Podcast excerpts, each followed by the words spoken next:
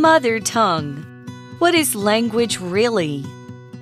Hello, my name's Amy Tan, a Chinese American writer. Recently, I was giving a talk about one of my books. It was going well, but then I noticed my mother in the audience. I realized that she'd never heard me sound so academic or use so much fancy grammar. My Chinese mother has never learned English properly, and people think her English sounds broken. As a result, they don't always treat her well. I also used to assume that because she couldn't express herself as well as most people, she must not be intelligent. Now, though, I see her English is just as vivid as any other form of English. This made me think about the English tests I did at school. I question if such standardized tests can or should test the beauty of language. Shouldn't we be judged on what we have to say rather than how we say it? I considered my first book a success when my mother judged it so easy to read.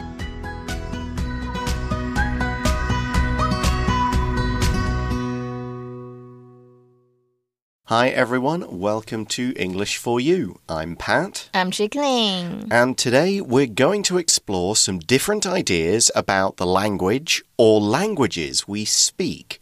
Let's get started with the first day of the article. And this is, uh, I'll explain, this is first person point of view, and it's not me. I'm not talking about me here, because the article says, Hello, my name's Amy Tan, a Chinese American writer.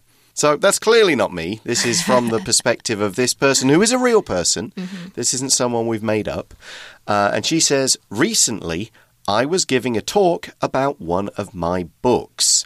The word recently is just some time in the past. We don't know exactly when. It's probably not a long time ago. We're not talking about years and maybe not even months. It could mean a few days, it could mean a few weeks. It's not exact. Sometimes you have to get a bit of context to understand. But for this, all we need to know is it was not long ago. Here's a similar sentence Jenny has recently started doing yoga to improve her health. 所以 recently 就是最近近来的意思哦，来自于形容词 recent。我们的文章中 recently 是副词，所以我们当形容词的时候可以说，比如说近几年来啊，英文就是 in recent years。比如说 weather patterns have changed in recent years。所以我们今天的文章呢，是以谭恩美这位女士的视角出发，她是一位美籍华人作家，她最近正在为她其中一本书在做演讲。So she was giving a talk and she says, It was going well, the talk was going well, but then I noticed my mother in the audience. The word audience means the people watching some kind of show. It could be, we often use it for movie theatre, that's an audience. It could be people for a play, people for some kind of music show. It could be people in a big crowd at a large festival or listening to a talk. Or if you're there listening to somebody doing some kind of performance, talk, show, music, whatever, then that is the audience. Now, it's normally a singular noun. We say the audience stood up and clapped. We mean the whole group together. But you can actually use it as a plural if you mean different groups of people who came at different times or on different nights. If you if a play says we had good audiences, that means during its whole run of however many days or weeks the play was on, lots of people came quite often to the play. But normally, if it's just one group of people in a movie theatre or something, we just say the audience, not plural. Here's an example sentence The audience stopped talking as the lights went down and the play began. 所以啊，老师刚刚讲很清楚哦，audience 这个字啊，它当听众、观众，它是一个集合名词。所以如果你说一群观众，你可以说 an audience。不过如果是多群不同的观众，那么就是 audiences。老师刚刚有讲，那我们造一个句子哦。His first speech as president made a strong impression on his audience。所以一切都进行的非常顺利哦。对这个谭恩美来讲，他那时候在做演讲，不过他就突然他的发现他的母亲坐在这个观众席。奇耶。 And this made her think, and we see I realized that she'd never heard me sound so academic or use so much fancy grammar. 哦，所以 academic 这个字就是跟学术有关的，通常就是 like very formal，所以就是学术科目，我们就可以想学校，比如说学校的科目就是 academic subjects，或者是学术的机构，你也可以说是一个 academic institution。 Yeah, so if she was talking and being academic, she wasn't just, oh yeah, I got this idea and I wrote about it. She's talking about like proper technical terms for writing, uh, that kind of thing. Um, And she's using fancy grammar. Something that's fancy is kind of special. It's more than just common. You might talk about a fancy restaurant rather than just an average one. When we're talking about uh, art in particular, writing, music, then something that's fancy is being done with a little more technical skill and style than you might normally think of. The example sentence really does explain it well. Books for children shouldn't use fancy writing or difficult words. So, fancy writing might mean very long sentences with many clauses difficult words with lots of syllables or that aren't common. Of course, if you give that to a child, the child won't understand it. It'll be too difficult. So you use simple sentences, easy words, repetition, rhyming. That's what's in children's books. 嗯，所以 fancy 呢，对它本身就是复杂的意思，它需要很多高度技巧。那不过我们口语可以当昂贵或很豪华或很高级的意思。老师刚刚有讲到 fancy restaurant，这就是高级餐厅。比如说 Harry took his wife to a fancy restaurant for their anniversary，或者是呢，我们 I think in your in you guys English you say fancy. Do you fancy a drink? yeah, and of course the answer is always yes, yes, of course. we have another one, um, which is to say you fancy someone, which is You like you have a crush on them. oh, okay. Yeah, I think so I've heard of that. that's a, it's again, it, it- you, people really kind of stop using that after they leave school, but at school you would hear it a why? lot. Why? Why do they? Because it's it's kind of a, a young person's Like teenage bratty- terms. bratty phrase? Not bratty, but just young. It's Yeah, it's not okay. you know, it's not an adult kind of I am attracted to this person. It's kids, oh yeah, I fancy her. he fancies her so much. I got it. I got it. 好笑，I think it's the same with the Chinese too. So 我们有看到说，哎，这个谭恩美，她就是说，她突然意识到说，她妈妈啊，好像都从来没有听过她使用这么学术或这么花俏的语法在讲话。So she moves on to this thought about her her mother thinking, "Wow, she's never heard," or she's thinking, "My mother's never heard me speak like this before." To the question of language, and Amy Tan thinks or says, "My Chinese mother has never learned English properly." And people think her English sounds broken. Now, here we're using properly to mean in the kind of right way, the official way. She's probably picked up a lot of English from listening to people, from talking, mm-hmm. from watching TV or listening to the radio, but she's never gone to an English school and taken classes and, and graduated from a school with a some kind of qualification like, okay, you've learned English in this kind of formal, proper setting with teachers. You've just picked it up. That's how some people, a lot of people, will learn English. And you'll say, well, that's not properly like a kid in a school. It still works, as we'll get into. Here's another way to use properly. If you don't follow this recipe properly, the dish won't taste right. 所以 properly 这边就是正确的，或者是适当的。那它是来自于 proper 这一个形容词哦，它当然就是适当的。所以比如说你吃适当的一餐，不要说都没有吃，那我们就可以讲 a proper meal。比如说 I've had cookies, but I haven't eaten a proper meal。我只有吃饼干，都没有吃正餐的意思。所以谭安美的妈妈从来是没有正确的学过英文的，所以大家普遍就会觉得英文有点不太好。 Hmm, and we see as a result, they don't always treat her well. Because that association, oh, you can't speak English well, so therefore you're not as smart as somebody who can, which is mm. incorrect, and we'll get into that too. Mm-hmm. And unfortunately, this is something that Amy Tan thought herself. The next sentence is I also used to assume that because she couldn't express herself as well as most people, she must not be intelligent. Now, that sentence included today's language in focus, so let's check that out right now.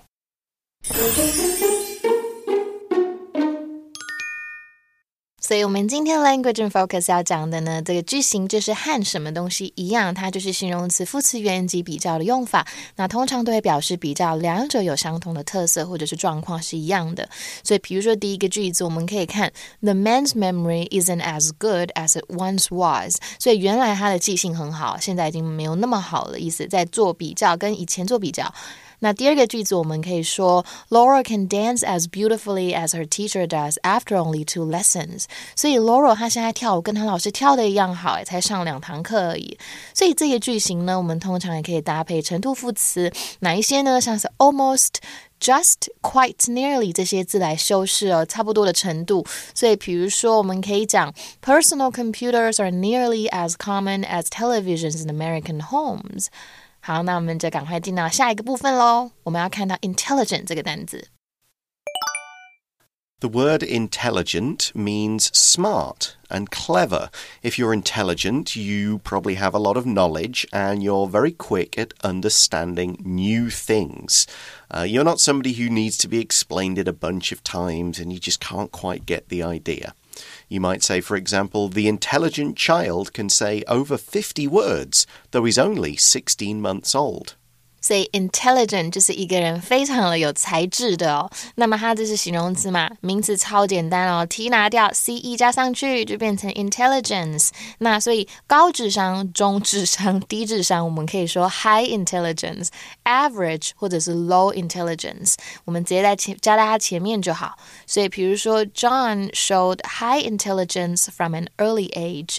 所以 John 他很早大家就发现他的智商蛮高的。所以谭恩美啊有提到。到说他妈妈英文不太好，所以大家就会普遍觉得，诶，他好像不够聪明，因为他没有办法好好表达自己。就连 Amy 自己都这么想哦。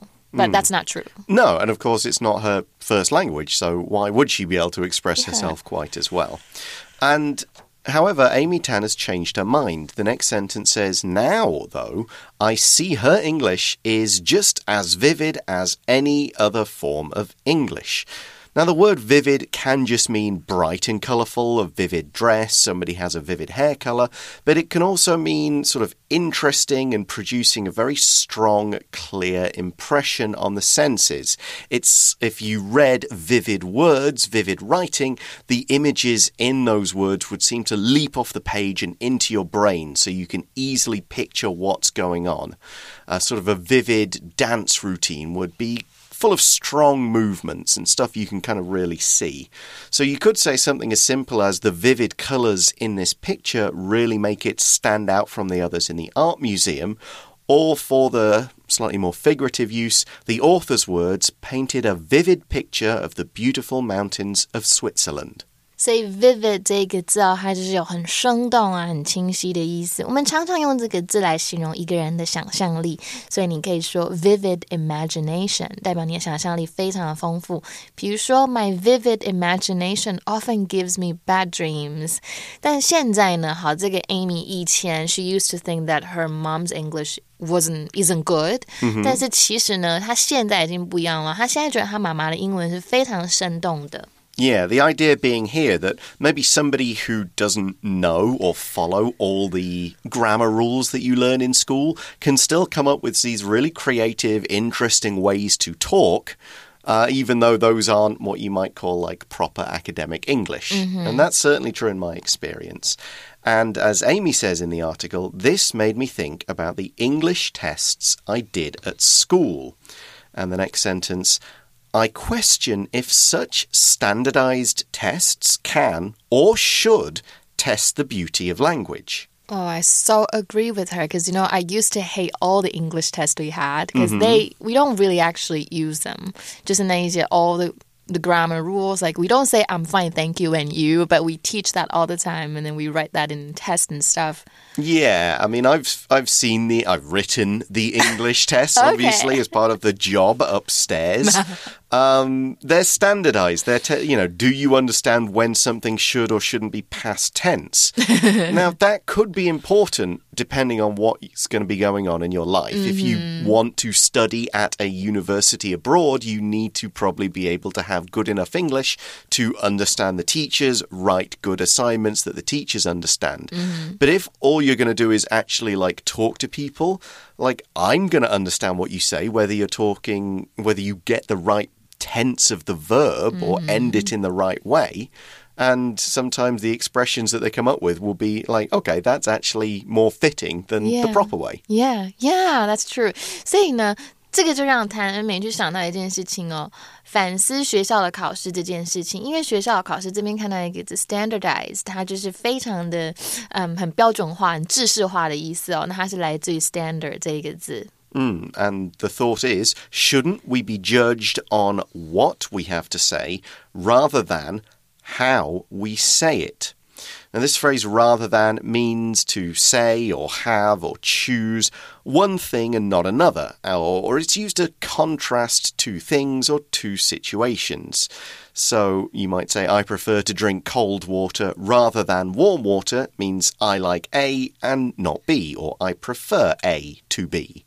Or you can also say I prefer cold water over or to warm water。嗯，那这个 rather than 就是而不是，所以它就是来选择一个东西哦，像我们老师刚刚造句这样子。所以语言应该是从我们讲的内容来判断，而不是从我们怎么说来判断，不是吗？Yeah, it's not about do you express yourself in the correct Queen's English. it's more like, no, have you got something interesting to say? Good, excellent, I'll listen. and so Amy Tan says, I considered my first book a success when my mother judged it so easy to read. Now that's in quotes because that's presumably what her mother said.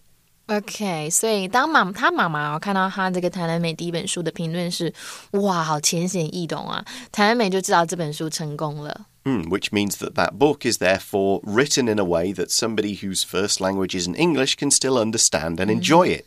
That's good. So now let's discuss some of these ideas more in today's For You chat question. Mm-hmm. And it's going to be completely for you, really. Yeah，Do you ever worry that you'll be judged on your English? Explain your answer. not anymore. But I have to be honest, like when I first started learning English, my mom, my dad, they sent me abroad, and I've I wasn't even fluent at all, and I was mm-hmm. so afraid that they would judge me because I couldn't speak as well as they did. And but fortunately, all the people I met, they were like, "Oh, your English is so good. It's not your first language." So everybody was really nice. And later on, I kept learning and learning, and now I'm teaching people English. And I'm thinking, it's not. Uh, don't be afraid to speak. Just try to express what what, what you think. Yes. And um, And a, and a lot of people in native English speaking countries have grammatically, academically very poor English. I know, right? Do you know I have this American friend? He was like, it's run, ren, ren instead of run, ren, run. And I was like, no, it's run, ren, run. I will withhold judgment on the Americans and the English they speak. I don't want to upset any of them. Okay. So let's park that right there. Now, we are going to discuss more of these ideas tomorrow, so please join us again for day two. See you then. Bye for now. Bye. Vocabulary Review Recently. I've recently been reading a book about the history of Australia. This is because I will visit Australia next month. Audience. The band played all their famous songs that night and really pleased the audience. Fancy. One of the book club members used a lot of fancy words in order to sound smart. Properly. Do you know how to cook rice properly? If not, I can teach you. Intelligent. My little sister is very intelligent and always gets good grades in school. Vivid. Jimmy's vivid description of the sunset made us feel like we were right there, seeing the sky turn orange and pink. 智慧小补帖。 Academic. Grammar. Standardized.